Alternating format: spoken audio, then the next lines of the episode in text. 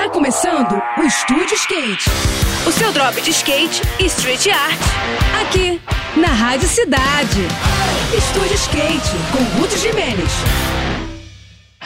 Olá pessoal, tudo bem? Muita gente não se dá conta, mas os Jogos do Brasil na Copa do Mundo de Futebol oferecem oportunidades únicas para quem não liga para a competição e está afim de fazer uma bela sessão de skate. Como assim? É que as ruas ficam praticamente vazias, sem muita gente andando pelas calçadas e com muito poucos veículos circulando por aí. Esse cenário faz o ambiente quase ideal para quem curte explorar os picos de rua, usando e abusando dos bancos, das muretas, escadas e dos corrimãos que estão espalhados por todos os lugares. Além disso, as pistas de skate ficam praticamente vazias, um fato que é muito raro em vários locais ao redor do país. As condições ficam perfeitas para aquela sessão com os amigos, sem aquele crowd desagradável que não deixa ninguém andar direito. Para quem curte o skate de ladeira, a situação é para lá de favorável. Com o trânsito quase inexistente, fica perfeito para fazer aquele treino ou organizar um belo bonde de drops com a galera. É claro, todo cuidado é pouco, portanto, nada de esquecer de monitorar os pontos mais críticos da descida, para que a sessão termine bem e que geral possa comemorar os bons drops no final do dia.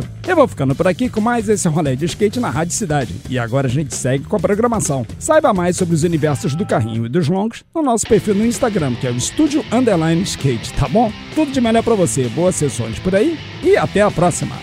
Esse foi mais um. Esse foi mais um Estúdio Skate. O seu drop de skate e street art. Aqui, aqui, na Rádio Cidade.